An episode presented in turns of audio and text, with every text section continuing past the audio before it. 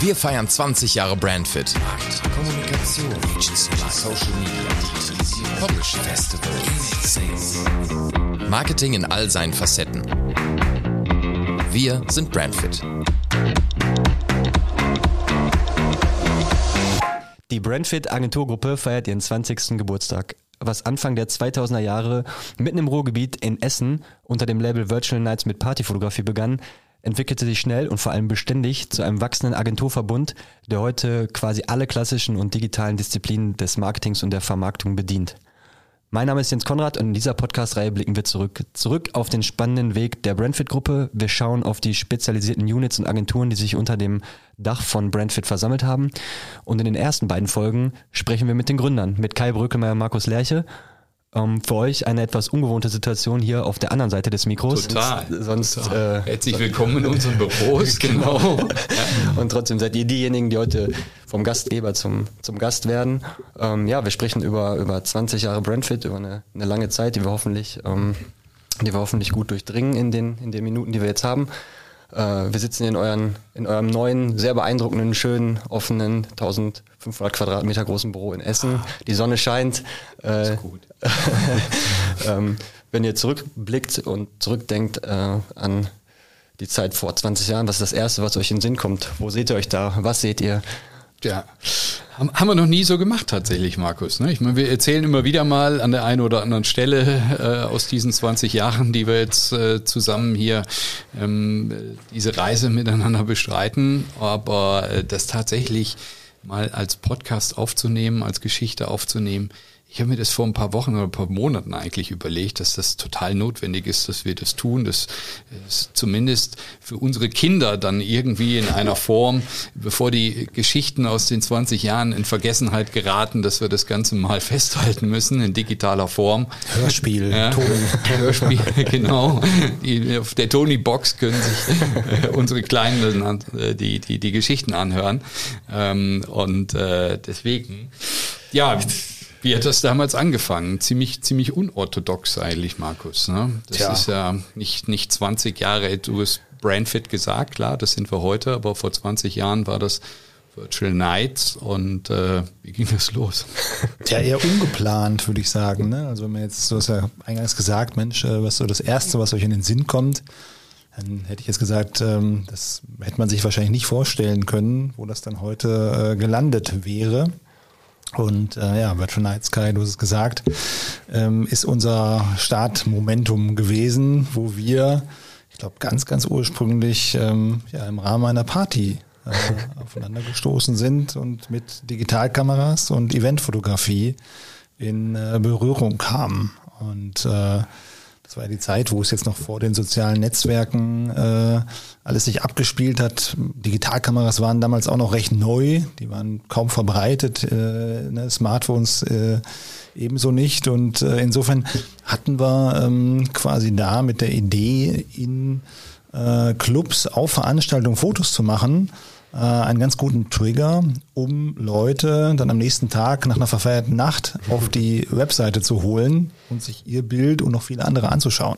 Das war so, glaube ich, der Startpunkt. Ja. Total, ne? Ich meine, damals haben wir das nicht so vornehm ausgedrückt wie heute. Heute, wenn uns jemand fragt, dann sagen wir, ja, wir haben das Nachtleben digitalisiert und wir haben da Struktur reingebracht und diese Dinge und, und Startup Live und, und äh, das kam nach und nach, sicherlich, aber äh, als wir losgelegt haben, war das irgendwie eine Partyseite. Ja? ja. Und jetzt muss man auch natürlich sagen, ähm, ist auch wichtig, dass wir beiden jetzt nicht die, die per se Gründer von Virtual Nights waren. Wir kamen, glaube ich, irgendwie acht Wochen später.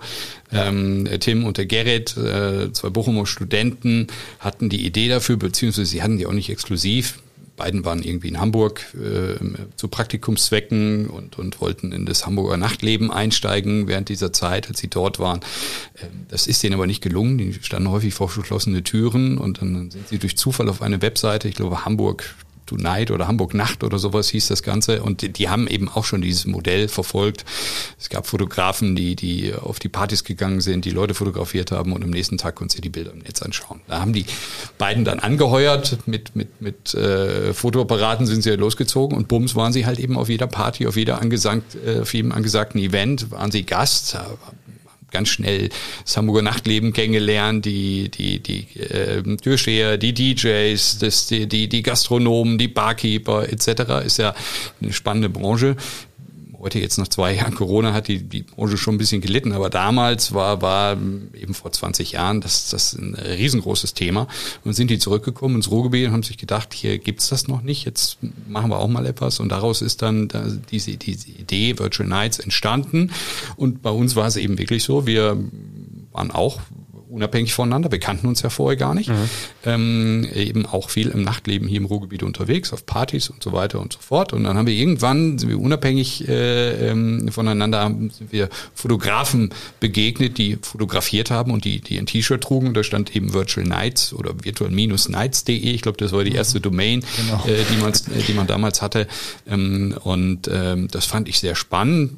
Damals auch schon im Internetbereich gearbeitet und, und neue Medien, war mir nicht fremd, fand es interessant und wollte darüber mehr wissen und, und zumindest mal die, die Gründer oder die, die dahinter steckten, kennenlernen. Und ähm, das habe ich dann getan, habe die angeschrieben, irgendwie übers Impressum gegangen ich glaube, so auf diese Art und Weise haben wir uns dann kennengelernt. Markus war, glaube ich, schon irgendwie zwei, drei Wochen vorher dabei. Das, ihm, ihm ist ähnliches Schicksal widerfahren. Ich also, weiß es gar nicht mehr so genau, aber ich habe, glaube ich, den Fotografen im Club noch dann angesprochen und habe gesagt, hier, ähm, ne, was ist denn das, warum macht er das und ja. wie, ist, wie ist das, das Modell dahinter? Ne? Und das äh, war in der Tat einer von den beiden, ich weiß gar nicht mehr, wer es war und hat mir dann so ein bisschen das erläutert, ne? Und trotz der lustigen Nacht äh, hatte ich noch so am nächsten Tag im Kopf, oh, okay, cooles, cooles äh, Erlebnis, coole Begegnung gehabt.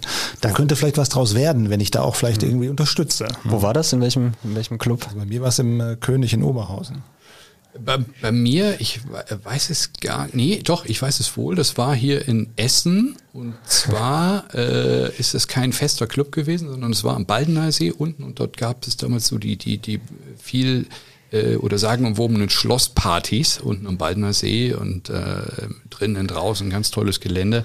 Und da, ähm, das war der Erweckungsmoment sozusagen. Ja. Und, und, wo habt ihr beide euch dann zum ersten Mal dann wirklich? Ja, ta äh, tatsächlich irgendwie, weiß ich gar nicht. Ich glaube bei dir zu Hause, Markus, du hattest zu so einer informellen Sitzung mal äh, eingeladen. Die und, Garage und, sozusagen. Ja, die Garage, genau, Tim und Gerrit und, und, und du, äh, ihr habt mich dann empfangen und haben irgendwie zusammen eine Cola getrunken. Ihr habt mir dann zu dritt, glaube ich, das Modell erklärt und, und äh, wie gesagt, das äh, ähm, war alles in sehr kurzen Abständen. Ne? Die frisch gestartet damit, Markus frisch dabei und ich frisch dabei, so und äh, dann ja, hat man dann angefangen, das Ganze äh, so versucht, ein Stück weit zu professionalisieren. Was gibt's da so für Möglichkeiten? Wie, wie kann man wachsen? Wie kann man das ausbauen? Wie, wie, wie war man ja im Ruhrgebiet ähm, unterwegs und da durchaus schon mit einer gewissen Bekanntheit ähm, versehen. Also man kannte Virtual Nights damals schon. Ähm, eben das Umfeld war ja Bochum, Duisburg, Essen, Dortmund, äh, so die, die Szenerie.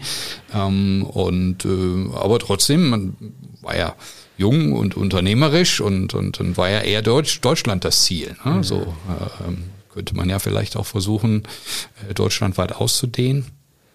Und dann war es, um so ein bisschen, bisschen vorzugreifen, dass Markus und ich wirklich sehr intensiv uns mit dem Projekt auseinandergesetzt haben und, und äh, gar nicht mehr davon lassen konnten mhm. und, und äh, die Gedanken darum kreisten und war eben spannendes Thema für uns, generell das Nachtleben, als aber eben auch so die ersten richtigen unternehmerischen, wobei, also bisschen falsch, Markus, du hast ja vorher auch ein paar Rechner hier und da verkauft. Also das höre ich auch immer, wenn, wenn Unternehmer von ihren ersten äh, zarten ähm, Entwicklungsschritten reden, dann sprechen sie häufig davon, dass sie, äh, weiß ich nicht, im Rechner aufgebaut haben und im privaten Kreise verkauft haben. Das war, glaube ich, bei dir gar nicht so anders. Also du warst auch schon sehr tech interessiert. Und stimmt, so ein, so ein IT-Bezug, der war immer da halt. Ne? Und ich kann mich auch sogar noch an die ganz äh, üble Zeit erinnern, wo man auf dem Flohmarkt hier so Raubkopien, äh, CDs äh, vertickert hat. Aufschneiden gar nicht sagen. ja, ähm, alles verjährt. kann sich nur daran erinnern, war aber nie beteiligt. genau, genau so, so ist es gewesen. Ja. Und ähm, ja, insoweit, dieser IT-Bezug war halt da, ne? Und äh, das hat natürlich dann auch in dem späteren Fortgang, äh, sag ich mal, dann äh, genutzt, weil natürlich auch verschiedene Herausforderungen hatte, die jetzt mal Betrieb dieser jungen, äh, des jungen Pflänzchens der Website natürlich auch dann da waren. Mhm. Und so haben wir dann natürlich auch so mit den gegebenen Ressourcen, Mitteln, Kompetenzen, Erfahrungen auch versucht, das Ganze voranzutreiben. Und wie du schon sagtest, relativ schnell haben wir Tim und Gerrit dann, sag ich mal, auch vom Engagement her überholt und ähm, ja, dann irgendwann mit einem dritten äh, Gesellschafter quasi die beiden dann auch ausgelöst und mhm. haben das Ganze dann ja das Ruder selbst in die Hand genommen, könnte man sagen. Was waren so erste Schritte? Gibt's da um das ein bisschen fassbarer zu machen, was, was war da, was, was habt ihr gemacht? Ja, also es war so, wenn, wenn Markus das gerade erzählt, das wissen heute die wenigsten. Heute kennt man WordPress, Webflow, mhm. Typo 3 und so weiter. Das sind so die gängigen CMS-Systeme. Damals äh, haben wir das Ganze auf Dreamweaver, glaube ich. Äh, das, das war so unser System der Wahl. Äh, what you see is what you get. So ähm, wurden die Webseiten damals noch aufgebaut und das wäre sehr unhandlich. Und es war, mhm. sah immer so aus, am Freitag, Samstag hat man diese Fotos gemacht und, und die Fotografen haben die Fotos dann auf Speicherkarten abgeliefert. Dann musste man das auslesen oder sind teilweise zugemeldet worden. Das war sehr sehr mühsam und dann haben wir eigentlich so die kompletten Sonntage damit verbracht, die Bilder auf diese Webseite zu stellen und und äh, ähm, alles, was was heute digital ist. Äh, damals gab es die analogen Flyer von von den Clubs und Diskotheken, die mussten wir dann noch selber einscannen, weil das waren dann so die ersten ähm, Monetarisierungsfelder, müsste man sagen. Also damit haben wir die die die ersten Euros verdient, in, in, indem wir einfach die Partys beworben haben und so ging das damals los. Und dann war uns aber relativ schnell klar, hm, dass ihr hier die Webseite, das wird irgendwie ein Stolperstein sein, wenn wir das jetzt skalieren wollen und, und deutschlandweit wachsen, dann müssen wir was anderes machen. Ähm, und dann haben wir uns eine Agentur gesucht, Programmier, also die vollen Programmierkenntnisse, die hatten wir jetzt äh, selber im Team nicht und, und äh, eine Agentur gesucht, die für uns ein, ein Content-Management-System aufbauen würde, ähm, was es dann auch ermöglicht, äh, wirklich deutschlandweit präsent zu sein und das dann aus den verschiedenen Städten heraus, die Fotografen oder Regionalmanager, das ist dann auch so eine Erfindung von uns gewesen, ähm, äh, die, die Bilder und die Veranstaltungstermine einstellen konnten. Aber jetzt war es halt eben so, diese, diese Agentur, die die musste ja bezahlt werden. Wir waren jetzt selber klar, wir hatten unsere Jobs und, und haben natürlich auch Vollzeit gearbeitet. Es ist nicht so gewesen, dass das jetzt ein mhm. Projekt war, was sofort äh, äh, lukrativ in dem Sinne war. Also man hat ein paar Euros verdient, aber jetzt nicht gerade wesentlich. Und äh, so eine neue Webseite, die wollte bezahlt werden und dann geschaut, was gibt's da für Möglichkeiten und sind wir tatsächlich bei der KfW Bank gelandet und, und haben unseren äh, ersten und für lange Zeit in dem Sinne auch unseren, unseren einzigen Kredit aufgenommen. Ich glaube, es waren irgendwie 25.000 mhm. Euro genau. ähm, und mussten einen zehnseitigen Businessplan dafür schreiben mit, mit, mit, äh, ähm, mit vielen, vielen Ideen. Ich glaube, ich habe ich hab den irgendwann mal beim Umzug aus dem Karton hervorgekramt, was für Ideen wir gehabt haben, womit wir Geld verdienen würden. Ich glaube, da standen 20 Sachen drauf. Ich glaube, mit einer halben davon haben wir dann tatsächlich Geld verdient. Aber es spielte keine Rolle. Wir haben einen Kredit bekommen, denn wir haben wir eben auch diese Webseite aufsetzen lassen und dann ging eigentlich das, das so richtig los und, und, und richtig in Fahrt. Ne?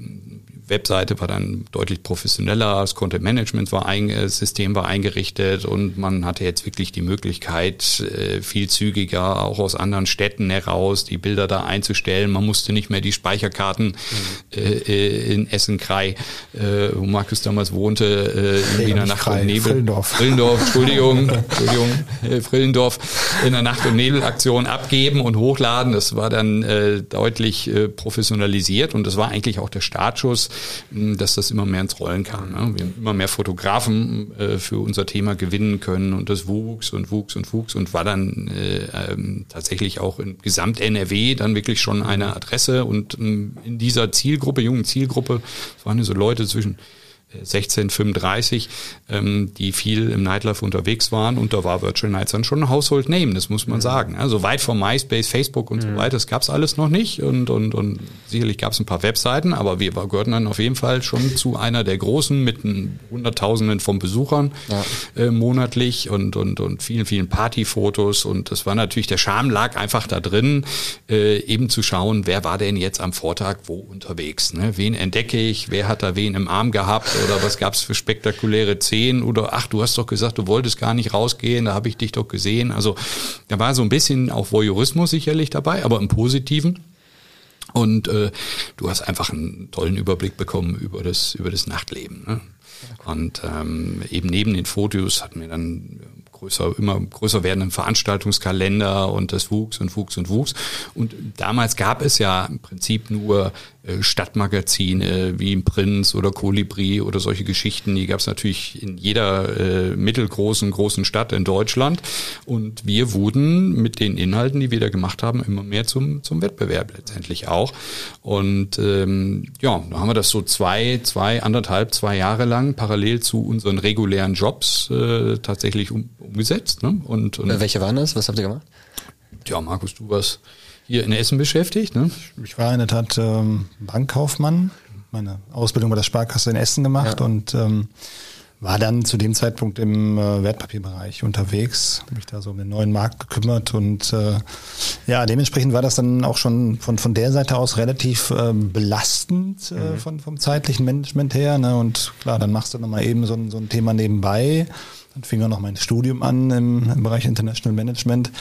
Also es war äh, doch schon alles ähm, viel Jonglage und deswegen war man natürlich froh, dass jetzt mit der wachsenden Reichweite der Seite auch so der Zuspruch von Clubbetreiber, Location-Seite halt hoch war und die Relevanz dann auch insoweit stieg, dass wir dann halt ähm, ja, mehr Einnahmen, Werbeeinnahmen und so weiter generieren konnten. Aber Kai war auch im Du sagtest im Online-Bereich aktiv. Ja, genau. Ich habe zu der Zeit in Köln gearbeitet. Es war natürlich eine irre Fahrerei. Also ich meine, damals gab es ja noch kein Remote oder solche Themen. Daran wäre jetzt nicht zu denken gewesen, wäre angenehm gewesen, aber damals nicht. Also ich bin dann morgens äh, hab beim Softwareunternehmen äh, im HR-Bereich gearbeitet, die äh, auch ein Startup waren, auch finanziert. Ähm, und ähm, ja, letztendlich morgens nach Köln, abends wieder zurück. Also du hast irgendwo schon äh, mehr oder weniger zwei Stunden auf der Straße verbracht. Da hat man dann recht viel telefoniert äh, in der Zwischenzeit und organisiert und die Themen, die bei Virtual Nights dann anstanden, äh, an der Stelle genutzt. Und äh, ja, in der Regel war es dann so, dass man acht nach Hause kam, irgendwie noch Abend gegessen, dann haben wir uns meistens noch getroffen und dann so zwischen von neun bis drei Uhr nachts meistens haben wir dann, haben wir dann äh, parallel an den Themen gestreckt bis, bis wirklich nach einigen Monaten auch mein Chef mal zu mir sagte, sag mal, du hast doch gar keine Kinder, oder? Ich sag, nee, wieso? Ja, aber du hast so Augenringe. Ne? Woher kommt das denn? Und äh, dann flog die ganze Geschichte so ein Stück weit auf, dass das äh, das parallel äh, sicherlich halt eben noch ein Thema war, was uns da so beschäftigt hat. Also schon getrennt voneinander, aber ähm, wir haben in das Thema investiert und, und vor allen Dingen natürlich viel Zeit investiert. Also Aber also das war auch absolut notwendig. Euer Nachtleben war dann quasi am Schreibtisch das hat, Nachtleben. Genau, hat auch während der Woche hat, hat auch während der Woche stattgefunden. Aber wenn du natürlich für ein Thema brennst, dann ist ja sowieso jede Uhrzeit äh, an der Stelle egal und, und man konnte machen, schalten und walten, ähm, wie wir eben wollten. Und wir hatten eben die Idee, das wirklich auch deutschlandweit auszubauen. Und wann war so der Punkt, wo ihr gemerkt habt, ähm, da bewegt dich wirklich was. Das ist jetzt vielleicht mehr als ein, als ein Hobby oder als, äh, als ein Job neben dem Job. Da gehen wir jetzt all in. Ja, ja, irgendwann so ein bisschen all in. Ich, ich meine, du hast als junger Gründer, in Anführungszeichen so, ganz so jung waren wir jetzt auch nicht mehr, aber trotzdem noch jung, hast natürlich diese, diese Naivität, die es irgendwie braucht. Die braucht eigentlich schon jeder Gründer auch, dass, dass er solche Themen irgendwie auch angeht und sagt, komm, wir machen das jetzt einfach mal. Und wenn du da zu lange drüber nachdenkst und denkst über die ganzen Risiken nach und alles, was irgendwie schief gehen könnte, dann kannst du so etwas nicht anfangen. Ne? Gott sei Dank haben wir uns, glaube ich, in all den 20 Jahren auch immer noch so eine gewisse äh, Naivität tatsächlich an der einen oder anderen Stelle auch behalten. Sprechen wir vielleicht nachher nochmal drüber. Ich meine, so dies Gründen und, und, und Dinge aufbauen, das haben wir ja nach wie vor äh, in, in dem Sinne auch gemacht und, und, und insofern ist da immer auch so eine gewisse Grundnaivität dabei. Aber irgendwann hat man dann einfach gemerkt, die Reichweite auf der Seite wurde mehr, das Interesse von, von Kunden wurde mehr und Kunden, also alle Clubs oder großen Clubs haben letztendlich unsere Seite benutzt, um ihre Veranstaltungen zu promoten. Und immer Marken, mehr Marken kamen auf uns zu. Und gesagt, das ist aber spannend, was ihr da macht. Und ihr erreicht ja genau die jungen Leute, die wollen wir ja erwischen. Was gibt's denn da für Möglichkeiten? Und ähm, so kamen dann eben die ersten äh, ja, Marken, Getränkemarken, Spirituosenmarken, Telekommunikationsunternehmen, Unternehmen aus dem Fashion-Bereich auf und zu und haben sich nach den Möglichkeiten erkundet und ähm, äh, so kam dann eben auch der eine oder andere Euro mit hinzu. Und haben wir auch geschaut, was gibt's sag mal, mit dem KfW-Darlehen haben wir die, die Webseite finanziert, aber es gibt eben auch für Möglichkeiten für uns, wie man vielleicht eben Überbrückungsgeld oder so, ich weiß gar nicht, ob es das heute noch gibt, aber damals gab es das, äh, so diese ersten Finanzierungsthemen, ne? also wir reden ja jetzt wirklich von vor 20 Jahren, also es ist nicht vergleichbar jetzt mit, mit, mit den äh, äh, digitalen Infrastrukturen und, und äh, Venture Capital Strukturen, wie wir sie heute haben, damals gab es das alles nicht, ähm, aber ähm, trotzdem, wir dann so geguckt, was gibt's für Möglichkeiten und da gab's das eine oder andere eben auch von staatlicher Seite, was wir genutzt haben und dann haben wir festgestellt, okay, wahrscheinlich haben wir so ein halbes, dreiviertel Jahr, wie wir uns aus dem Ersparten und Überbrückungsgeld finanzieren können und dann muss das Ganze irgendwie sitzen. Wenn es jetzt nicht passen sollte, wären wir wieder in irgendwie in die alten Jobs zurückgegangen. Aber dann haben wir festgestellt, das wuchs und wuchs und wuchs und man ist ja auch genügsam in, in, in dieser Zeit und dann kommst du auch mal mit einer Pizza über zwei, drei Tage hin. äh, also insofern, ähm, und die Clubs waren ja sowieso gratis und kostenlos für uns. Also die Getränke haben wir uns dann am Wochenende da besorgt, wenn man so will. Und äh, so ging es los. Und so wuchs das. Und äh, ja, dann ist so neben dem Ruhrgebiet oder Nordrhein-Westfalen die eine oder andere Stadt dazugekommen, Hannover, Hamburg äh, und so, so Schritt für Schritt haben wir uns dann ausgedehnt in Deutschland. Ne? Ja, die Kunst, die lag halt wirklich natürlich auch darin, ein entsprechendes äh, breites Team für die Aktivitäten zu gewinnen. Ne? Wir waren jetzt auch nicht in der Lage, dass wir jetzt jeden, sagen wir, noch nach normalen Vergütungssätzen bezahlen. Nur wie Kai schon sagt, ne, die Vergütung lag bei den Fotografen insbesondere halt darin, sind umsonst in die Clubs gekommen, die haben entsprechend da ne, Doings bekommen, die hatten einen positiven Mehrwert aus, aus diesem aktiven Teilnehmen am Nachtgeschehen, ne, dass sie selbst quasi was in der Hand hatten, mit dem sie auch so ein bisschen in Szene setzen konnten, wer ist jetzt hot, wer ist not. Ähm, und das, das war natürlich schon für die total ausreichend. Ne? Dann haben wir natürlich diese Regionalmanagerstruktur aufgebaut, äh, von der du gerade sprachst, Kai. Das heißt, das auch lokal, dann immer noch mal in den einzelnen Bundesländern oder Metropolregionen dann Personen da waren, die entsprechend dann ähm, die lokale Werbung verwaltet haben, die die Fotografen gesteuert haben. Also ein bisschen dann halt so eine wirklich äh, gute Struktur dahinter, die eben diesen ja, umfangreichen Content, der da quasi Wochenende für Wochenende entstanden ist, äh, dann verwalten äh, ließen. Ne? Und das hat ähm, ja neben den Dingen, die du genannt hast, ne, für mich war es immer so der Blick auf die Zahlen, ne, die Reichweite von Woche zu Woche, die Anzahl der Fotos, der Anzahl der Fotogalerien, das hast du ja quasi von Tag zu Tag immer sehr, sehr eng im Blick gehabt und konntest natürlich dann entsprechend auch sehen, okay, wie tun sich halt da entsprechende Benutzungszahlen äh, nach oben auf und welche Relevanz hat das Ganze, was du da machst. Ne? Und da war dann auch für uns beide dann relativ schnell klar, da äh, neben den anderen Faktoren, da ziehen wir weiter dran und bringen das auf die nächste Stufe, auf den nächsten Level. Ja, du, du hast vollkommen recht. Ja muss man wirklich sagen. Es ist von Anfang an, von Tag eins immer Teamwork gewesen. Ja, also auch die, die letzten 20 Jahre bei allem, was wir gemacht haben, ist immer ein, ein Gemeinschaftsthema. Jetzt nicht ausschließlich von uns beiden, überhaupt gar nicht. Also von uns, klar, natürlich auch, aber eben ohne den Einsatz der Fotografen, ohne Regionalmanager, ohne, also wir hatten Fotografen dabei, die sind fast irgendwo fünf Tage die Woche unterwegs gewesen, die waren an einem Abend irgendwie in drei, vier, fünf, sechs Clubs äh, und haben da Bilder gemacht. Äh, die, die, die Organisatoren, die Regionalmanager ähm, haben die ganze Woche daran gearbeitet, an den Dingen gearbeitet, weil sie eben auch einen Heiden Spaß mit, genau mit den Dingen, wie, so, wie du sie gerade beschrieben hast. Das hatte einfach eine absolute Sexiness, ähm, dort unterwegs zu sein sein und, und, und diesen engen Draht zu haben. Ne? Und das ist auch so eine Anekdote. Im Prinzip viele unserer Fotografen, die sind häufig auch als Single gekommen oder auch Fotografinnen, äh, ja, gab es natürlich auch. Und, und äh, ich sag mal so die Durchschnittszeit haben wir so irgendwann mal ausgerechnet, ist so ein Dreivierteljahr gewesen. Ja, und dann haben sie meistens irgendwo auch im, im Nachtleben jemand kennengelernt und dann hieß es meistens so, mein Freund und äh, Freundin, du gehst mir jetzt nicht mehr raus, weil ich weiß ja, wie das ist. Man lernt eine Menge Leute kennen und ähm, ja, das, also ohne das Engagement und ohne diesen Einsatz hätte das alles nicht funktioniert, aber ebenso dies, dies äh, von der Crowd. Das hat eben sehr, sehr gut funktioniert und das war ein tolles Modell, um das äh, an der Stelle zu etablieren. Ne? Ja, glaube ich, sogar ein Fotografen, Hochzeitspaar äh, und äh, Nachwuchs. Also das Quasi hat auch dazu geführt aus der Virtual ja. Ja, das ist doch mehr geht ja eigentlich nicht, nee, äh, zumindest nee, auf äh, emotionaler Ebene. Ja, ähm, sehr bleibend. Genau, genau. Ähm, letztlich das irgendwie beziffern, wie viele Leute ihr auf der Straße hattet, wie viele äh, Bilder ihr online hattet, kann man das, kann man das äh, in Hochzeiten Kann man das beziffern, ja. um mal so eine Größenordnung äh, zu bekommen? Du, du, hast das gerade gesagt, Markus, du warst ja der Herr der Zahlen und du, du hast da immer einen aktuellen Blick gehabt. Aber ich glaube, also wirklich so in der absoluten Top-Zeit und, und, und, und wirklich vom, von allen Dingen am meisten äh, da war, ich glaube, da haben wir einen Pool gehabt von über 600 Fotografen, die regelmäßig auf der mhm. Straße waren und die haben pro Monat ungefähr eine halbe Million Gesichter Menschen fotografiert. Ja, und das, das, da waren sie dann auf, ich glaube, über zweieinhalbtausend Veranstaltungen pro Monat. Mhm. Ja, und das hat in der, in der zu, zu Spitze in der Peakzeit dazu geführt, dass wir wirklich zu den größten 100 größten Webseiten von der Reichweite in Deutschland gehört haben mit, mit über fünf Millionen Besuchern in der Spitze.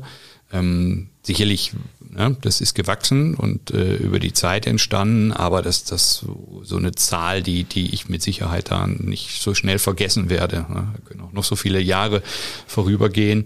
Ähm, und äh, das alles, gerade halt eben auch in der Startzeit, äh, eben auch nur durch diese eine ja, Unterstützung, Finanzierung in Form dieses Kredites, den wir natürlich auch relativ rasch zurückbezahlt haben, aber ansonsten durch viel Engagement eben auch aus, aus dem Team heraus ist das entstanden. Mhm. Ähm, Im Vorgespräch hast du mir äh, einen, einen Ort reingeworfen, der jetzt nicht direkt im Ruhrgebiet liegt, und zwar Ibiza. Ähm, wenn ich das als. Stichwort mal rein, reinwerfe in die Runde, was, ähm, was hat es damit auf sich?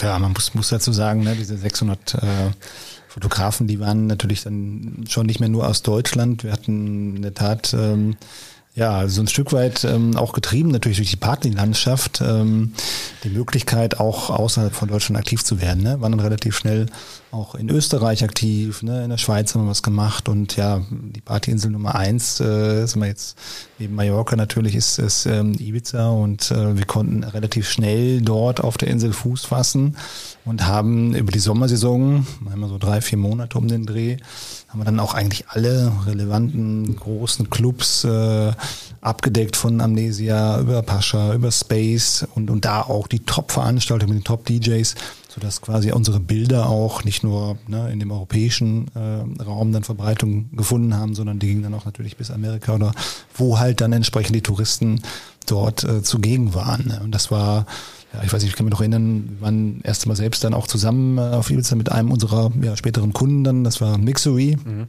von Karlsberg und ähm, das äh, damals noch im Club unter Arabi, werde ich nicht vergessen. legendär, legendär. Ja, der ist heute, glaube ich, oder zuletzt jetzt, glaube ich, irgendwie besetzt worden von, von, von, von, von Siedlern irgendwie. Also hat sich auch in 20 Jahren viel getan. Aber naja, das war auf jeden Fall auch ein Highlight, ne? muss man einfach sagen. Also die Aktivitäten auf der Insel, da war ja mal speziell diese spanische Mentalität, die dann auch so boah, ein bisschen erstmal so verschränkt war. Ne? Wir lassen sich jeden hier rein und boah, die Deutschen hier, die machen jetzt hier Fotos.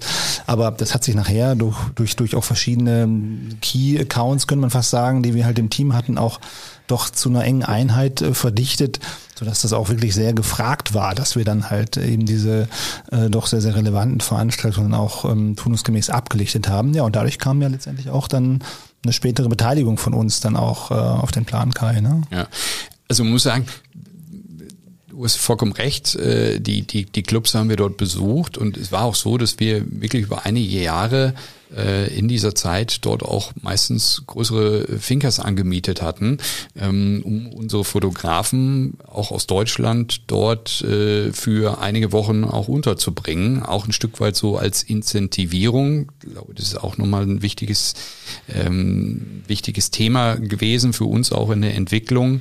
Ähm, eben die Fotografen, klar, du hast gerade die Motivation genannt, aber wir haben natürlich auch immer wieder nach weiteren tollen Ideen gesucht und, und, und äh, was, was, was gibt's da noch für, für Möglichkeiten? Also wer macht die besten Bilder? Wer bekommt die meisten Klicks? Unter welchen Fotos stehen die meisten Kommentare? Ähm, das waren natürlich alles so nach und nach so Features, die wir auf der Seite installiert haben.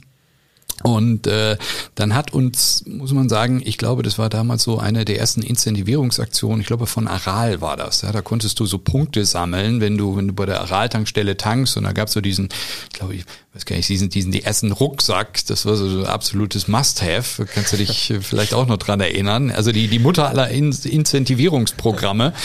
Ähm, und und äh, das hat uns so inspiriert. Und dann haben wir gesagt, wir brauchen auch so ein Punktesystem für unsere Fotografen. Und dann haben wir Entwickler angesprochen, sag, hier könnt ihr uns so, so, ein Tool bauen und, und äh, für, für jedes Bild, was hochgeladen wird und was so und so viele äh, Reichweite generiert, äh, dann bekommst du so und so viele Punkte und dann haben wir uns ganz, ganz viele Sachen einfallen lassen und diese Punkte konntest du dann einlösen gegen verschiedene Benefits, also eben auch bestimmte Kleidung oder bestimmte äh, fotografische Tools, Kameras, Gehäuse, Objektive etc. etc. Und eben je mehr Punkte du gesammelt hast oder die aufgehoben hattest, äh, umso tollere Benefits hast du bekommen. Und unter anderem war dann eben auch die eine oder andere Reise äh, damit auch mit verbunden oder Fotografen, die, die sehr regelmäßig unterwegs waren, die sehr zuverlässig unterwegs waren, die tolle Fotos, super Fotos geschossen haben, die haben dann häufig auch eben äh, einige ihrer Wochen im Sommer auf Ibiza verbracht und, und so war das ja immer so eine ganz schöne wechselseitige Beziehung. Und ähm, tatsächlich, äh, du hast es gerade gesagt, daraus ist auch eine ähm, unserer Beteiligungen entstanden. Irgendwann auch darüber nachgedacht, nachdem Deutschland schon ganz gut von uns äh, umgeben war, beziehungsweise wir in, in allen größeren und mittelgroßen Städten präsent waren. Wie kann man das Ganze vielleicht noch weiter ausbauen? Was gibt es für Möglichkeiten? Haben dann auch Europa geschielt und so haben wir uns dann selber auch an einem äh, spanischen Unternehmen beteiligt, die im Prinzip in Spanien genau das gleiche identische, äh, die identische Idee und das identische Vorben äh, gehabt haben wie wir. Und äh, ja, so sind wir dann auch ein paar Jahre da gemeinschaftlich unterwegs gewesen. Aber das vorwegzunehmen, europaweit haben wir dann nachher das Modell nicht ausgerollt. Okay, verstehe. Aber klingt ja schon ein bisschen nach einem Traumjob, Nachtleben und dann noch auf Ibiza. Ja, genau, wie, wie man ist es nicht so, wie man sich vorstellt. das, also, ich, nee, das, ich meine, den Podcast können wir jetzt wahrscheinlich über, über fünf, sechs Stunden laufen lassen, wenn wir jetzt die ganzen Geschichten alleine von Ibiza erzählen würden, was wir da alles erlebt haben und. Äh, Aber eine passt bestimmt rein. Ja, die ihr auch erzählen könnt und dürft und wollt. Da gibt es ja nicht so viele. okay, gibt's. genau, so viel. Das ist wie mit den Raubkopien. also wir bringen uns hier schon selber in die äh, unwegsamen Situationen hinein. Ja, ja ähm, dann gehen wir mal auf seriöse äh, Eis zurück, vom Glatteis aufs seriöse Parkett. Super. Ähm, äh, ihr habt ähm, genau am Anfang von Kritik gesprochen, äh, mit dem ihr dann gestartet seid und den ihr auch schnell zurückgezahlt habt. Irgendwann kam ja aber dann doch nochmal das Thema äh, Venture Capital, glaube ich, ähm, auf die Tagesordnung bei euch. Ähm, ja, wie, wie, wie kam es dazu? Wie, wie, ja, äh, das kam tatsächlich daher, dass man, also der Chef, von dem ich äh, äh, vorhin gesprochen habe, der mit den Augenringen, also nicht er, sondern ich, aber der mich auf die Augenringe angesprochen hat, ähm, eben bei diesem besagten Startup, ähm, äh, der hatte zum damaligen Zeitpunkt, also sein Unternehmen war schon Venture finanziert und wir hatten ein Beteiligungsunternehmen drin und, und er kannte diese Prozesse und wusste, dass es eben eine Möglichkeit ist, ähm, ein Unternehmen über so eine äh, Art und Weise eben aufzubauen. Und äh, das war in einer Phase 2006, 2007, da fingen an, die großen Verlage in Deutschland sich nach alternativen Geschäftsmodellen umzusehen. Also sie haben gemerkt, dass sie die jüngere, vor allen Dingen die jüngeren Zielgruppen immer schwieriger über ihre Printausgaben erreichen konnten und dass das äh, die Erreichbarkeit im Digitalen deutlich besser war. Und das war so diese Zeit, also so Plattformen wie StudiVZ, ähm, auf den Markt gekommen sind und, ähm, und äh, auch sehr erfolgreich und wahnsinnig schnell gewachsen sind. Und dann fing eine Reihe von dieser Verlage, ob das ein Springer, Burda, äh, aber eben auch Holzbrink, ähm, an, sich mit diesen Themen auseinanderzusetzen. Und eben dieser damalige Chef, der dann auch einer unserer Mitgründer äh, gewesen ist, hat eben diese Phase ganz gut erkannt und hat gesehen, ah, da passiert ein bisschen was auf dem Markt und, und vielleicht habe ich da die Möglichkeit, meine Anteile ähm, zu verkaufen und zu Geld zu machen. Und hat dann verschiedene angesprochen, unter, Umste äh, unter anderem eben äh, auch äh, Holzbrink Venture, Venture-Arm äh, des Holzbrink Verlages damals. Und äh, ja, die haben sich interessiert gezeigt. Das war eben auch der, die Venture Unit, die in StudiVZ investiert hatte, damit tolle Erfahrungen gesammelt hat. Und äh, ähm, so sind wir dann irgendwann zusammen nach München geflogen haben ähm, die Leute von Holzbrink Venture kennengelernt, tolles Gespräch gehabt. Ja, man zeigte sich interessiert, in uns zu investieren und äh, unser Mitgründer eben auch die Anteile damals abzukaufen. Und dann ähm, ja, mit uns weiter zu wachsen. So und äh, dann, das war so 2,6, 2,7 herum, Markus. Ne? Und dann, ja. dann muss man sagen, hat nochmal eine größere Professionalisierung bei uns auch stattgefunden, ganz klar. Ja, also äh, da ist dann einfach eine Menge, also neben ähm, der Finanzkraft, wobei man auch sagen muss, aus, aus heutiger Sicht oder auch für damalige Verhältnisse, das hat uns geholfen, aber das war jetzt kein riesengroßes Vermögen, ähm, aber vor allen Dingen das Netzwerk und das Know-how und den Zugang zu Reichweite ähm, zu haben, eben aus dem Netzwerk heraus von Holzbrink Venture damals, das hat uns schon sehr geholfen in der Entwicklung und auch bis heute hin, muss man sagen. Ne? Wie, wie networkst du, wie nutzt du Möglichkeiten? Ich meine, wir waren auch vor Holzbrink, muss man schon sagen, immer schon sehr umtriebig und haben nach Möglichkeiten gesucht, wie wir unsere Reichweiten sehr kostengünstig ausbauen konnten, haben unwahrscheinlich viele äh, Kooperationen auch mit, mit anderen Verlagen, mit anderen Webseiten realisiert, äh, wo wir oder würde man sagen, Banner hin und her getauscht hat, um auf sich aufmerksam zu machen. Also wir haben wirklich viele, viele Möglichkeiten genutzt, um eben auch unseren Brand äh, weiter voranzutreiben. Ähm, aber eben mit Holzbrink äh, kam dann das Thema Suchmaschinenoptimierung. Was gibt's für Möglichkeiten? Wir haben hier die Experten im Haus oder ihr müsst mit dem und dem sprechen. Der kennt sich hier beim Thema Newsletter besonders gut aus.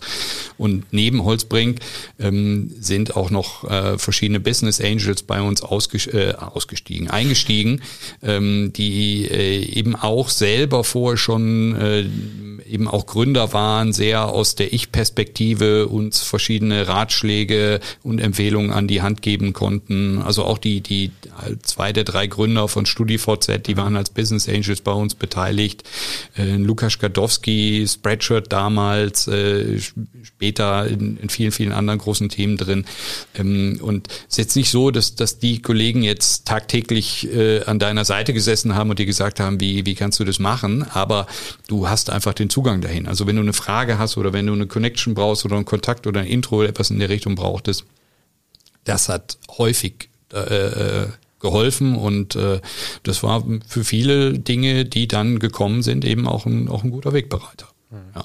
Ja, also kann ich auch nur unterstreichen. Ne? Also jetzt für, für, für die, die jetzt mal Höhle der Löwen gucken, äh, gucken, siehst du dann so einen Ralf Dümmel ne? und dann so eine Rückblende, wie das Unternehmen dann nochmal so ein bisschen begleitet. Genauso mhm. war es letztendlich auch. Ne? Man hat immer den Rat, die Experience dann rüber gespiegelt bekommen. Wir konnten uns weiter professionalisieren und entsprechend äh, den Geschäftsbetrieb ausbauen. Also das hat uns definitiv äh, sehr geholfen und äh, da sind wir auch dankbar für. Mhm.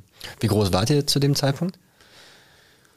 Boah, Markus, als wann, als die eingestiegen sind, mhm. meinst du? Ähm, ja, ich weiß gar nicht, wie, also jetzt wirklich fest an, in, worin misst man das, ne? Fest angestellt, waren wir zu dem Zeitpunkt vielleicht zu zehn oder acht oder gesagt, zehn, ja. irgendwo okay. so in der Liga.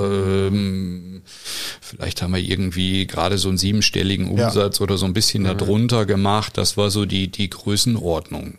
So, und äh, kann man auch sagen, dann hat man natürlich auch gesehen, StudiVZ, die irgendwie innerhalb von zwei Jahren ähm, sind die von null Besuchern auf über 20 Millionen Besucher mit SchülerVZ und so weiter und so fort halt eben gewachsen. Und dann dachtest du natürlich auch, ah, das ist ja dann jetzt wahrscheinlich eins zu eins übertragbar und das wird uns auch passieren. Ähm, das war jetzt in, in, äh, und dann haben die eben auch nach, glaube ich, zwei, drei Jahren irgendwo äh, ihre Anteile verkauft und weiterverkauft und, und das, das war eben damals so das Modell und ist es natürlich auch heute noch für, für den Bereich Venture Capital sowieso, klar. Ähm, und äh, aber das war, hat natürlich schon unser Interesse irgendwo auch geweckt, ähm, dass das ein Weg für uns halt äh, sein kann. Ja? Also so ganz ist es dann nicht gekommen, es kam anders, aber auch nicht schlecht. also es kam nicht so, dass der StudiVZ ja, also ich weiß ich nicht, ich glaube, die haben ja dann für 70, 80 Millionen ja, ihre Bude verkauft. das, das, äh, diesen Zeitpunkt haben wir dann so ein Stück weit verpasst. Das waren ja einige damals, äh, weiß ich nicht, verschiedene Hörer werden sich noch dran erinnern können, so StudiVZ, es gab Lokalisten, da ist Pro7 ja. eingestiegen, wer kennt wen, er mit RTL ähm, und, und, und zwei, drei andere noch. Und, und die haben, das war so eine Welle, die man gesurft hat und, und so genau der richtige Moment. Und äh, als dann nachher Facebook kam, sind die alle verschwunden. Ja, äh, da hat keinen einziges Geschäftsmodell in, in diesem Community-Bereich, glaube ich, also großes Geschäftsmodell aus Deutschland wirklich nachhaltig überlebt. Ähm, dennoch waren, waren diese Beteiligungen für die Unternehmen, die sich dort involviert haben, trotzdem erfolgreich, das muss man sagen, weil gerade diese Reichweite dazu genutzt wurde, dann ähm, E-Commerce-Modelle aufzubauen. Ne? Das war so quasi nach der Community-Welle die nächste Welle im Venture Capital-Bereich, äh, E-Commerce-Themen aufzubauen, ähm, so Shopping-Clubs, geschlossene Brands for Friends und solche Geschichten. Und da hat man natürlich wahnsinnig von diesen großen Reichweiten dieser Netzwerke profitiert. Und das war die nächste Welle. Und so wurden auch die, gerade die, die VCs in dem Bereich dann mit, mit diesen Geschichten dann halt immer erwachsener. Aber wir haben es immer weiter vorangetrieben und, und äh, da auch gar nicht so intensiv auf diese Exit-Themen geschaut. Äh, ähm, und, und irgendwann war dann für, ist dann auch, spricht dann immer so von Zeitfenstern und die gehen dann auch mal zu. Ja, und äh, dann ist dann auch dieser Moment vorbei, wie, wie du ein solches Modell dann auch weiterverkaufen kannst. Und dann, dann gibt es dann die Möglichkeit, sich, sich anders aufzustellen und daraus dann wieder etwas Neues zu machen, ähm, was wir ja dann auch in Teilen zumindest ein Stück weit gemacht haben. Genau, das war vielleicht nochmal, um da anzusetzen. Ne? Ähm, wie du schon sagst, da ist ja der Fokus dann auch vielleicht nochmal so ein Stück weit anders gewesen oder erweitert. Wir waren, ne, kommen von Virtual Nights und äh, wie du vorhin schon sagtest, Kai, die, die Markenkunden, die kamen mehr und mehr auf uns zu und dann ist letztendlich das, was bei uns angefragt wurde, auch so ein Stück weit über das äh, hinausgewachsen, was wir jetzt online, rein online abbilden konnten. Ne? Und so konnten wir dann äh, in dieser Zeit auch äh, erste Markenkunden glücklich machen, auch mit darüber hinausgehenden Aktivitäten, namentlich im Promotion- und Eventbereich. Ne? Also das waren so die ersten Steps, wo dann wir unter anderem auch für Kunden, die aus dem Nachtleben, Getränkebereich kamen, Bacardi, das ist da auf jeden Fall zu nennen, ähm, dann die ersten Steps gemacht haben, nicht nur rein online-basierte Aktivitäten abzubilden. Und ähm, das war so, wenn man so sagt, okay, was sind so Meilensteine, mhm. dann wäre das sicherlich einer, wo wir sagen, okay, da ist auch ein Stück weit, ein ganzes Stück weit ähm, die Grundlage des heutigen genau. Geschäfts äh, geschaffen worden. Mhm. Total. Also man, man guckt ja immer so, was, was sind deine Assets, ne? Und äh, wir waren gut auf der Webseite unterwegs, Reichweite war da, wir haben dort die Werbung ausgespielt und wie Markus gesagt hat, klar, du guckst natürlich auch als Gründer, was gibt's für Möglichkeiten, wo, wo kannst du dich weiter finanzieren, du willst ja weiter wachsen, Wachstum kostet aber eben auch Geld und dann wirst du, fängst du an, kreativ zu werden. Und ähm, diese Kompetenz im Nachtleben oder in der Gastronomie äh, oder auch eben gerade in dieser Zielgruppe, wir wussten ja sehr genau, welcher Club ist wann voll, wo muss man am Freitag hin, wo geht man in Berlin am Samstag hin, welche Zielgruppe erwische ich irgendwie donnerstags in Köln, wo. Ähm, das sind natürlich äh, tolle ähm, Informationen gewesen, die wir an der Stelle eben auf einer Agenturebene dann sehr gut weitergeben konnten ähm, an die Kunden, die genau an diesen Zielgruppen interessiert waren. So und so haben wir dann die die die Promotion-Aktivitäten in der Gastronomie umgesetzt. Wir haben große Veranstaltungsformate umgesetzt. Wir haben große Clubtouren ausgerollt, Festivaltouren ausgerollt. Ähm, das sind genau die von dir beschriebenen äh, Aktivitäten, die in der in die in der analogen Welt quasi stattgefunden haben. Ne? Wir haben das natürlich schon früh auch verzahnt mit mit Aktivitäten Aktivierung auf der Webseite, mit Voting-Kampagnen oder auch mit der Hinzunahme von, von anderen Webseiten, Streaming-Portale etc.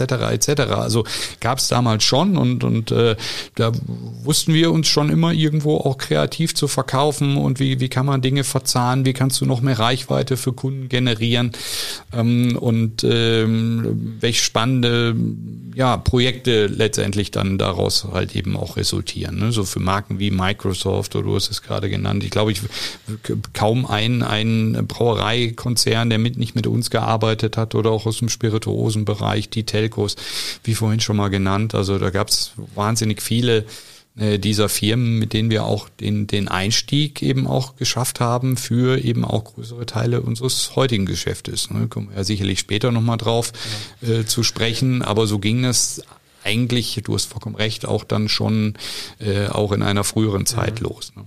Und vieles basierte auch natürlich auf dem Kontaktnetzwerk, was äh, bei Virtual Nights halt geschaffen wurde. Ne? Du hast halt durch die Aktivitäten ähm, am Abend oder in der Nacht natürlich auch selber, äh, Kai genauso wie ich oder halt auch dann die, die regionalen Leute, den Marketingverantwortlichen eben von Brauereien, aber auch von anderen Marken kennengelernt. Ne, die wurden natürlich auch hellhörig, oh, cooler, cooler Touchpoint, äh, coole Aktivierungsmechanik.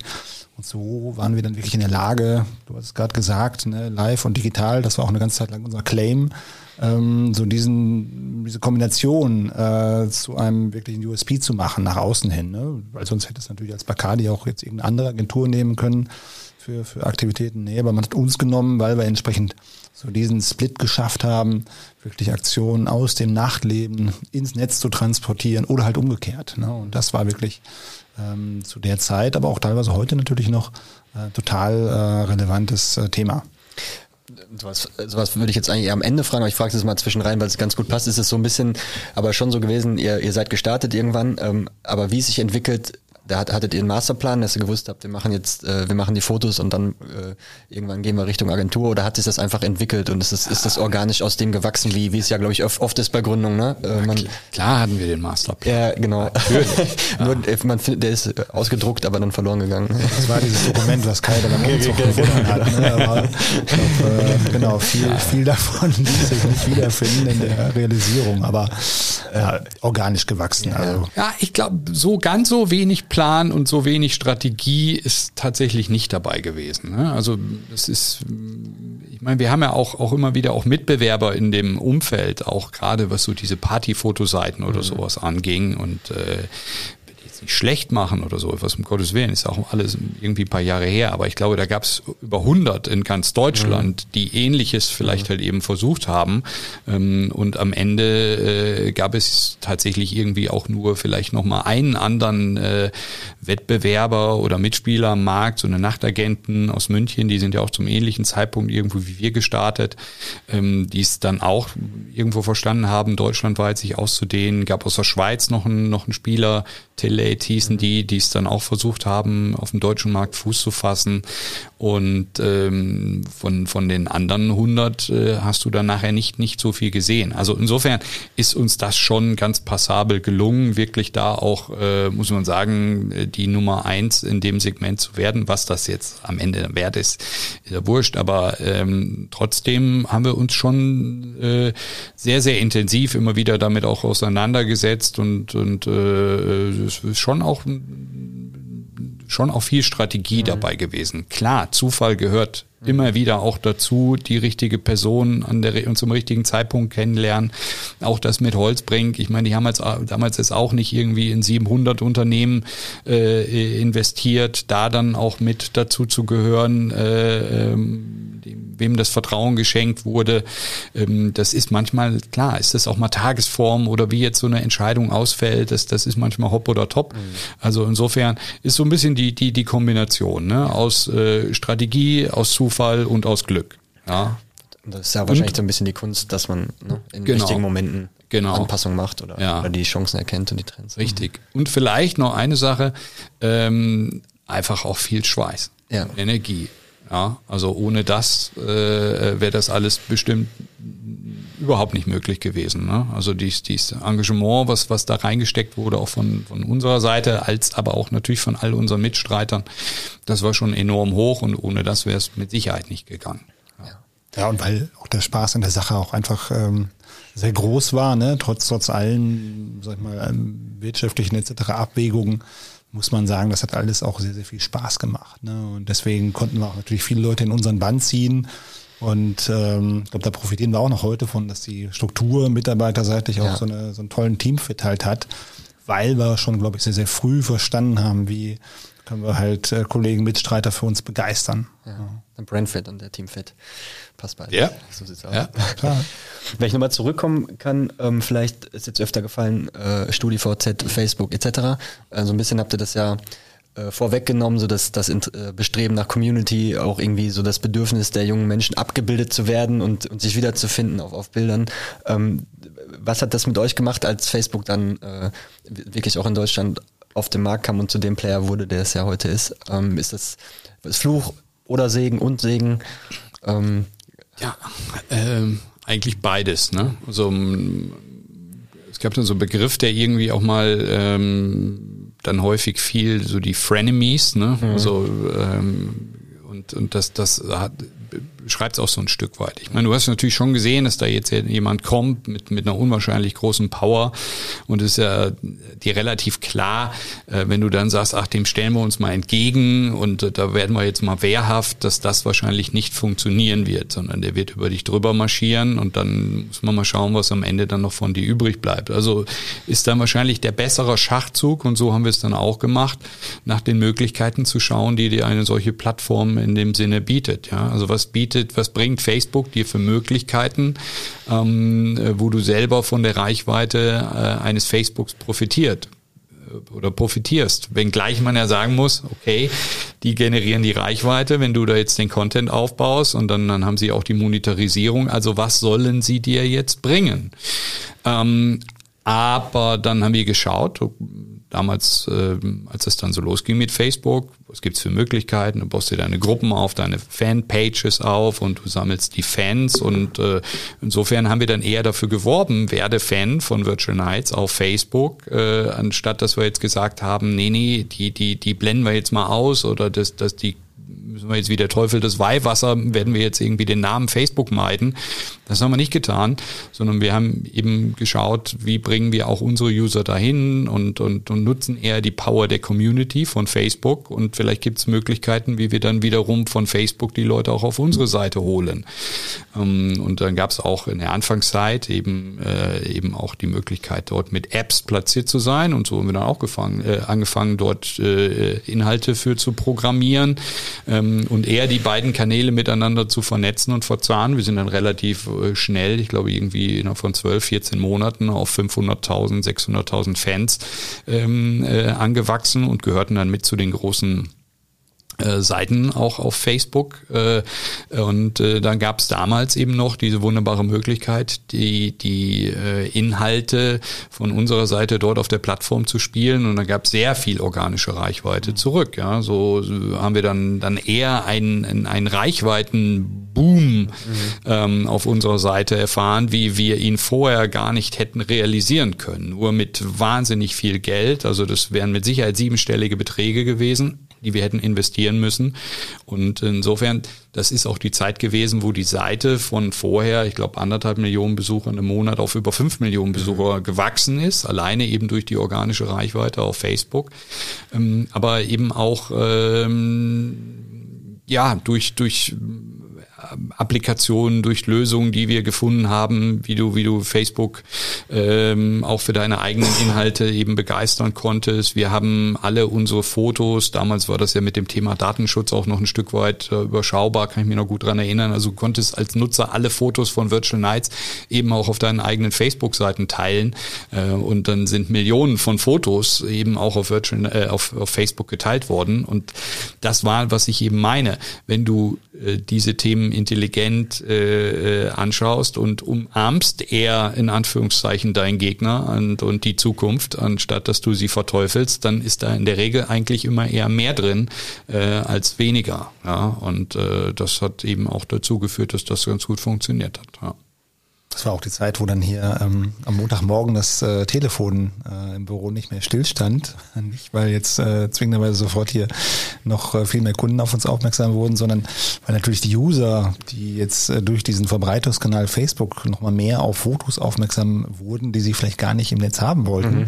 äh, dann gesehen haben, oh Moment, da bin ich ja mit irgendeinem, äh, mit einer flüchtigen Bekanntschaft zu sehen, das darf meine Freundin nicht sehen mal direkt anrufen und schnell das Bild löschen lassen. Da hast du dann wirklich hier die, den AB quasi vollgequatscht gehabt am Montagmorgen äh, und wir haben natürlich dann die anderen Bilder rausgenommen, bis wir dann eine Mechanik hatten, dass die Leute das dann auch selber äh, entfernen konnten. Aber das war auch sehr, sehr lustig eigentlich zu sehen, ja. wie sich da bewegt hat.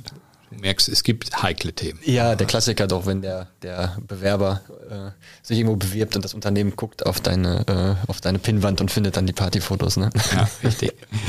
Also, aber das ist, zur Wahrheit gehört natürlich auch dazu, so sind wir in dem Zeitraum sehr stark gewachsen, aber ich sag mal, der Herr gibt's, der Herr nimmt's Und äh, so war das auch mit Facebook und die organische Reichweite, ja. die ist dann irgendwann, die hat sich dann verflüchtigt und dann auch mit Portalen oder oder äh, Angeboten wie Instagram, wo dann auch das Thema Smartphone immer mehr auf den auf den Markt gekommen ist und und im Prinzip ja jeder, der auch im Nachtleben unterwegs war, auch mit seinen eigenen ähm, mit seinem eigenen Handy viele Bilder gemacht hat, die dann auf seine eigenen Profile oder bei Instagram hochgeladen hat. Das waren dann natürlich schon, das ist auch muss man ganz klar sagen, das ist schon auch Wettbewerb gewesen und hat sicherlich auch dafür gesorgt, dass dann über die über die Zeit hinweg die Attraktivität ein Stück weit gelitten hat. Wir haben dann allerdings auch äh, geschaut, dass wir, ich sag mal, von diesen reinen Fotothemen oder Event- oder Veranstaltungskalender-Themen auch mehr, immer mehr in Richtung redaktionelle Inhalte gegangen sind. Wir haben eine eigene Redaktion aufgebaut die über Themen geschrieben hat, die für diese Zielgruppe interessant war. Ähm, und äh, darüber haben wir dann viel, viel kompensieren können. Ne? Also immer geschaut, was, was, was sind eher die Chancen und die Möglichkeiten aber Wettbewerb, er war schon zu spüren und äh, das kann man jetzt so ein bisschen äh, locker hier am Tisch sitzend sagen, ähm, aber das, das, klar hat uns das auch die eine oder andere schlaflose Nacht erstmal bereitet, bis man die Ideen dann gefunden hat und, und, und, und die Möglichkeiten ähm, da drin gesehen hat. Ja, sehr gut.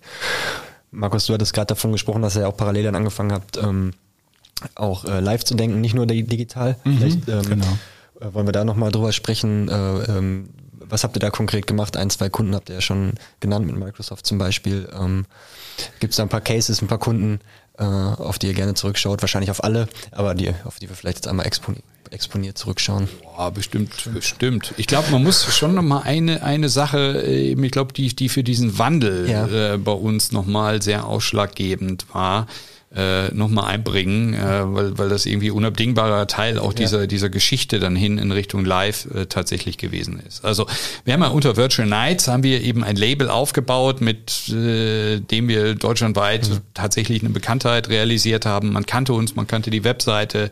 Ja, das sind die Party People, das sind die Partyfotos und, und, und die wilden Partymacher, was jetzt vielleicht auf uns selber nochmal gar nicht so zugetroffen hat. Also wir waren ja eher dann die seriösen im Hintergrund.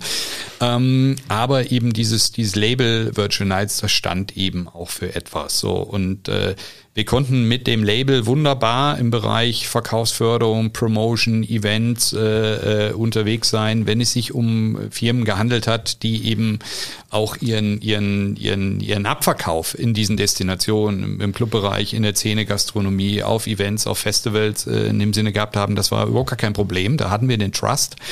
Ähm, aber wir, wir konnten, wir haben ja mittlerweile Strukturen aufgebaut für dieses, ähm, für die VKF-Geschichten, für Promotion, für Events Events. Ähm, aber wir kamen teilweise nicht an andere Kunden heran, ja, weil da, da war der Name so ein Stück weit hinderlich, ja, mhm. indem man uns dann nicht zugetraut hat. Äh, das, das war dann vielleicht so ein Stück weit zu unseriös ähm, klingend und, und, und wir kannten dann den einen oder anderen Marketingverantwortlichen und der sagt, ja, ich finde euch Jungs ja super und was ihr macht ist klasse und ich weiß, dass das hinhaut und, und, und, und klappt, aber ich kriege hier so eine Geschichte bei mir im Hause nicht durch, weil die wissen, wofür Virtual Night steht und wir sind hier vielleicht ein konservativeres Unternehmen oder so und das, das passt nicht. Und das hat uns dann eigentlich, dazu muss man ja sagen, äh, gebracht, dass wir überlegt haben, Mensch, du, wir haben jetzt alle Strukturen dafür aufgebaut und es würde eigentlich funktionieren und das scheitert jetzt nur am Namen oder mhm. was? Und dann haben wir gesagt, ja, dann gründen wir halt eben, brauchen, brauchen wir noch einen zweiten Namen, der nach was anderem klingt und dann packen wir da äh, ein Stück weit diese Gewerke hinein und, und verschieben so ein bisschen, ähm, ja, auch die Mitarbeiter dann in, in, in diese Bereiche hinein und das war ja dann eigentlich quasi der, der, der, der erste Schritt ähm, in, in dieses wirklich, ja, mehr oder weniger Fulltime-Agentur-Business, ähm, in dem wir dann Royal Five aufgebaut haben. Und ähm, wo bewegen wir uns da zeitlich gerade ungefähr? Ähm, das, ja, ist schon auch jetzt ein paar Tacken her. Also ich glaube, das ist schon vor zwölf Jahre oder vor zehn ja. Jahren.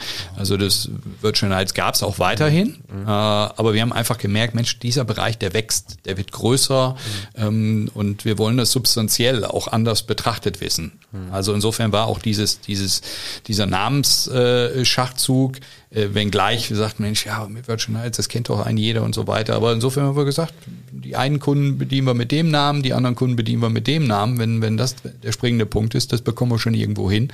Ist nicht das Thema. Und äh, wie gesagt, so lange ist das jetzt her. Ähm, aber dann braucht man halt eben den, man muss ja einen Namen dafür haben. Ne? Und dann Warum Royal Five? ja, haben uns so angesehen und, und, und irgendwie, wie, wie man das so macht, wahrscheinlich am Flipchart äh, 10, 20 Namen irgendwie runtergeschrieben und dann guckte ich so aus dem Fenster und dachte, ja, wir sitzen in der Kronprinzenstraße, fünf bis sieben. Und dachte ich, komm, wir nehmen die Krone vorne raus.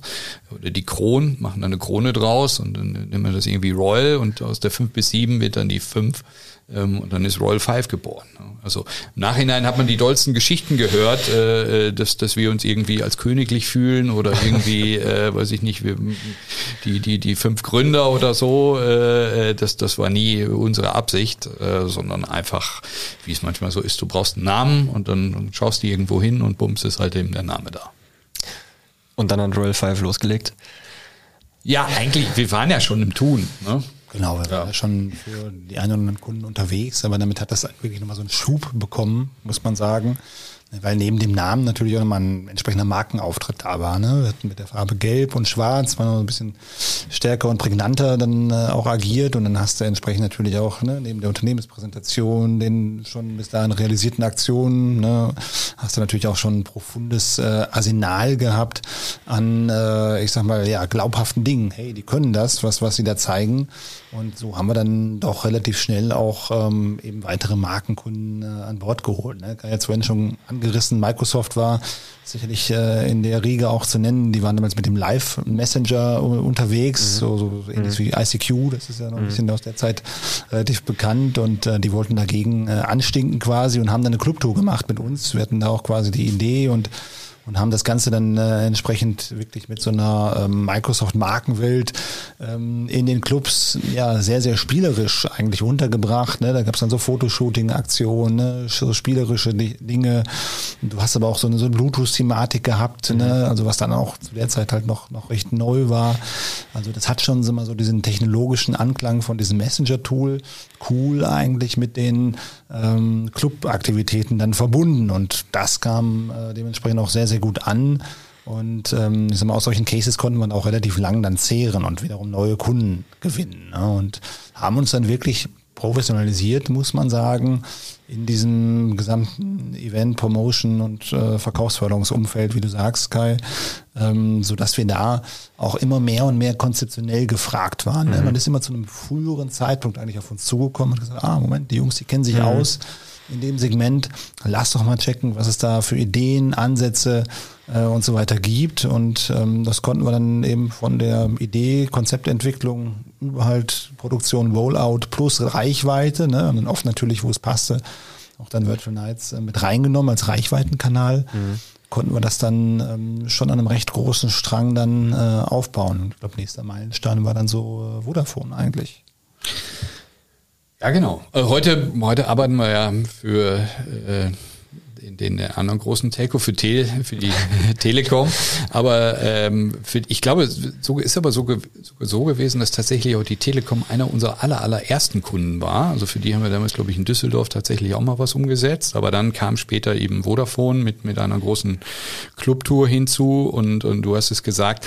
Also man muss ja sagen, dass ja diese, dieses Digitale ja, ist ja ein großer Teil unserer DNA. Also wir haben schon eben von Anfang an auch immer geschaut, was gibt's für Möglichkeiten, was, was gibt's für tolle Features, für Gadgets. Wir haben immer viel in die USA geschaut, was, was gibt's dort an tollen Tools, wie, was, was kann man mit auf die Fläche bringen, gerade für solche Veranstaltungs- äh, oder Promotion-Formate. Du hast ein Publikum da, du willst die begeistern, du willst mit einer neuen Innovation irgendwo punkten und das natürlich diesen Effekt auf die Marken, die das Ganze äh, oder für die wir das halt eben realisieren, dass halt eben diese Effekte übertragen werden. Und insofern, ähm, ja, waren da von Anfang an immer die tollsten, pfiffigsten Features mit dabei und, und äh, diese, diese Vernetzungsthematik hin ins Digitale überführen und, und von der Veranstaltung Fotos machen, Videos machen.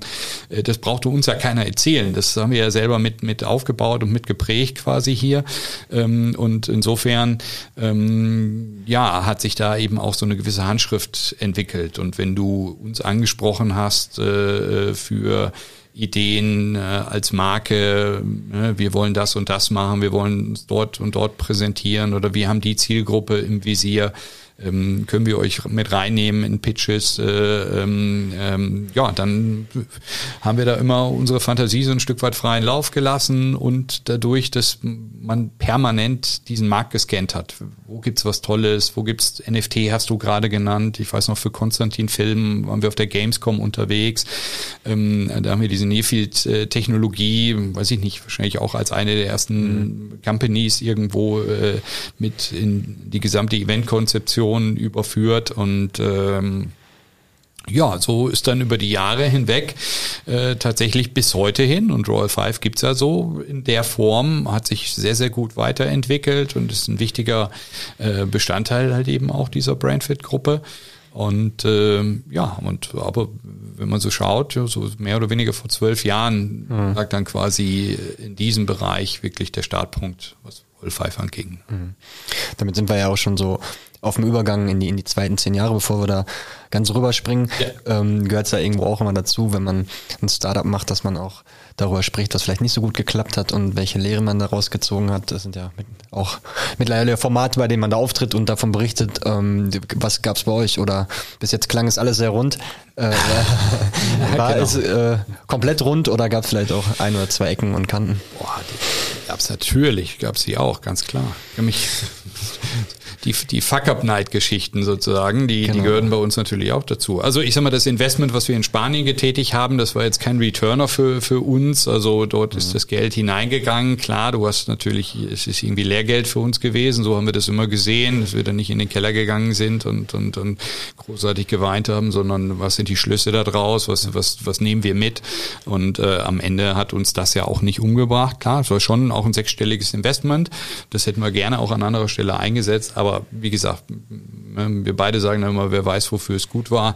Ich glaube, dieses Investment äh, am Ende ähm, hat jetzt nicht ganz so gut funktioniert. Es gab eine Phase, ähm, Markus, da gab es so diese, diese Groupon-Welle in Deutschland, mhm. ähm, wo man eben rabattiert auf, auf dieser Groupon-Seite und gab auch andere äh, Player ähm, eben bestimmte Services zu ähm, guten Nachlässen, also Restaurantbesuche, äh, zwei Besuchen, einer zahlt oder oder Bowlingbahn äh, Vergünstigung und, und das waren glaube ich so zwei Jahre lang ein Riesenhype in Deutschland. Diese Geschichten und da waren wir auch mal vom Glauben besessen, ah dieses Modell, das könnte man noch stärker spezialisieren und auch auf das Thema Nachtleben und Gastronomie äh, äh in dem Sinne ausrollen. Da haben wir dann Night Deal mit einem Team zusammen äh, gegründet in Berlin. Ähm, und äh, das hat am Ende war das jetzt auch nicht überlebensfähig. Mhm. Aber auch da hast du dann wieder ähm, ja irgendwie eine Idee entwickelt oder eine Inspiration oder vielleicht ist einfach nur ein Kontakt hängen geblieben oder einer der Geschäftsführer von damals, mit dem hast du dann irgendwie wiederum ein anderes Thema ähm, an einem anderen Thema gearbeitet. Äh, aber ja, auch das war glaube, auch ein sechsstelliger Betrag, äh, äh, der dann irgendwie über die Wupper gegangen ist. Aber ja, das, also das gehört so, letztendlich dazu. Ne? Also richtige Mega-Fuck-Ups äh, in dem Sinne gab es äh, nicht zwingenderweise, die haben jetzt mhm. mal, über diese Dinge hinaus hängen geblieben sind.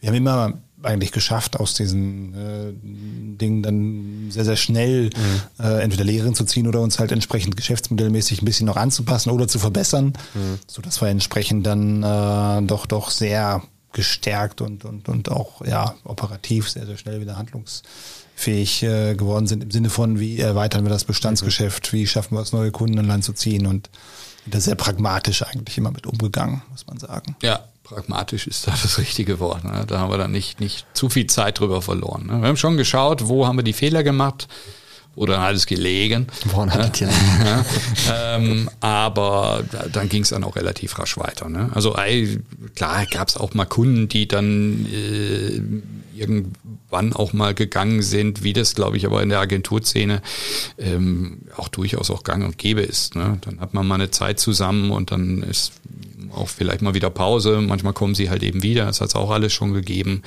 Ich glaube, der größere Verlust wahrscheinlich wirklich in Summe waren eher Mitarbeiter, ne, die irgendwie sehr wertvoll auch für uns im Unternehmen gewesen sind, die äh, sich dann mal zu anderen Dingen entschlossen haben. Und äh, aber aber selbst auch da ne, können wir äh, wirklich jeden Morgen entspannt in den Spiegel schauen. Da ist wenig schief gegangen und, und wir haben wirklich auch zu vielen unserer Ex-Mitarbeiter oder Kollegen, äh, wie wir das ja auch so absolut so sehen, äh, einen hervorragenden Kontakt und, und wenn, wenn ich darauf schaue, wie viele der ehemaligen eben auch noch auf, auf, auf aktuellen Firmenpartys oder, oder Veranstaltungen halt eben, ich sag mal, vorbeischauen und äh, oder mit denen man auch heute im Kontakt steht oder mit denen man dann, weiß ich nicht, an anderer Stelle äh, zusammen Geschäfte irgendwo realisiert oder auch was aus vielen der Kollegen dann auch teilweise äh, geworden ist, äh, selber auch tolle Karrieren gemacht und, und, und wo man ja dann auch, auch so mit ein bisschen Stolz drauf schaut,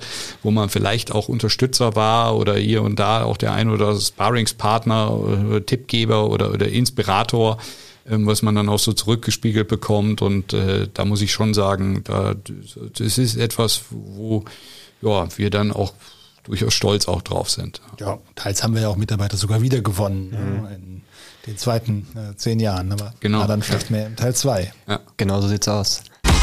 Wir feiern 20 Jahre Brandfit. Markt, Kommunikation, Social Media, Publishing, Festival, Marketing in all seinen Facetten. Wir sind Brandfit.